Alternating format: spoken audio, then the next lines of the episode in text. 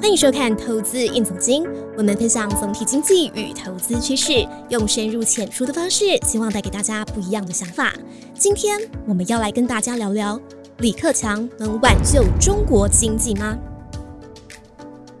二零二二年四月底，中国债券市场规模大约一百三十八兆人民币，共有一千零三十五家外资机构投入中国债券市场，投资规模大约三点五兆。中国外汇管理局说，里面的百分之五十八由外国央行持有。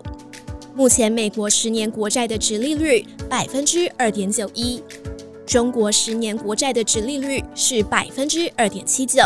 美中值利率的差距，从去年同期的负一百四十点，到现在的正十二点，就套利与主动管理的角度来看，卖出中国国债，买回美国国债，应该比较合理。所以，外资买入中国债券的理由，似乎只剩下被动基金资产配置的需求，而这个需求来自那些把中国债券纳入全球债券指数的指数公司。紧接而来的问题是，各家指数公司还会持续扩大中国资产的占比吗？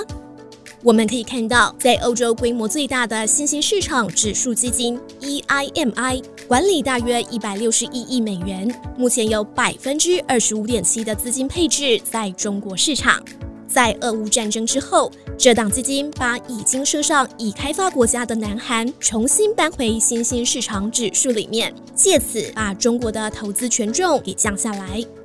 另外一档资产规模大约二十七亿美元的先锋新兴市场指数基金 VFEM，虽然他没有把南韩纳入新兴市场的投资范围，但是却透过修订投资条款，把中国市场的投资比重从百分之四十一点五降到百分之三十三。也就是说，虽然中国政府目前对外开放金融市场，但事实上外资却在逐渐撤退中。回到中国境内，自从五月二十五日，中国总理李克强宣誓必须拯救经济与稳定就业后，中国各地疫情突然大规模好转，地方政府的工作重点一下子从防疫变成恢复经济，各地的疫情突然在数字上面全面减缓。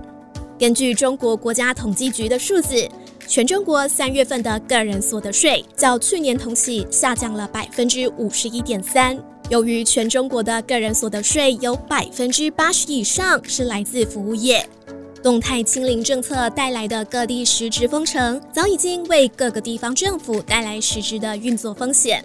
在房地产市场崩溃，加上动态清零政策造成的经济窒息，利用现代货币理论的架构，将债务货币化，是中国政府拯救经济危机唯一能做的方法。因此，在总理李克强宣告拯救经济之后，人民银行连下多道指示到各大银行，要求对所有放款做到应贷尽贷。至于银行的放贷品质，则暂时先不考虑。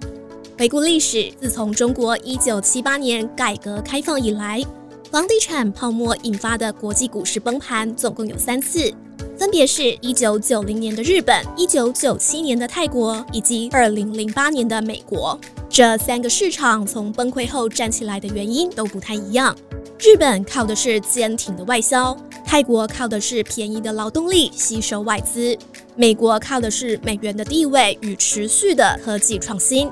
规模比较大的美国、日本市场都有用到量化宽松的办法去修复资产负债表衰退所造成的金融危机。不过，这些经验中国可以接近吗？首先，中国无法学习日本，因为全世界供应链开始转移；再来，也不能学泰国，因为劳动力成本不再便宜；最后，更无法学习美国，因为人民币并非国际通用货币，中国的技术实力也并非全球首选。所以，我们也就不难理解，为什么中国能做的事情就只剩下量化宽松了。那以投资人最关心的角度来看，股市何时才会落底反弹呢？日本当时耗费了两年半的时间，泰国与美国则各自花了一年半的时间。但上证指数从二零二一年九月的高点回落到现在，大约只有九个月的时间。我们也许需要观察企业破产倒闭的数字，才能更准确的判定何时才是景气低点。总结来说。面对目前的 A 股市场，保留现金观望、办理定存或者加码放空，也许才是胜算较高的操作策略。各位观众，您认为李克强能挽救中国的经济吗？留言告诉我们吧。今天的投资应总经到这边告一段落。喜欢这个节目的观众，记得帮我们按赞、订阅、加分享。投资应总经，我们下次见。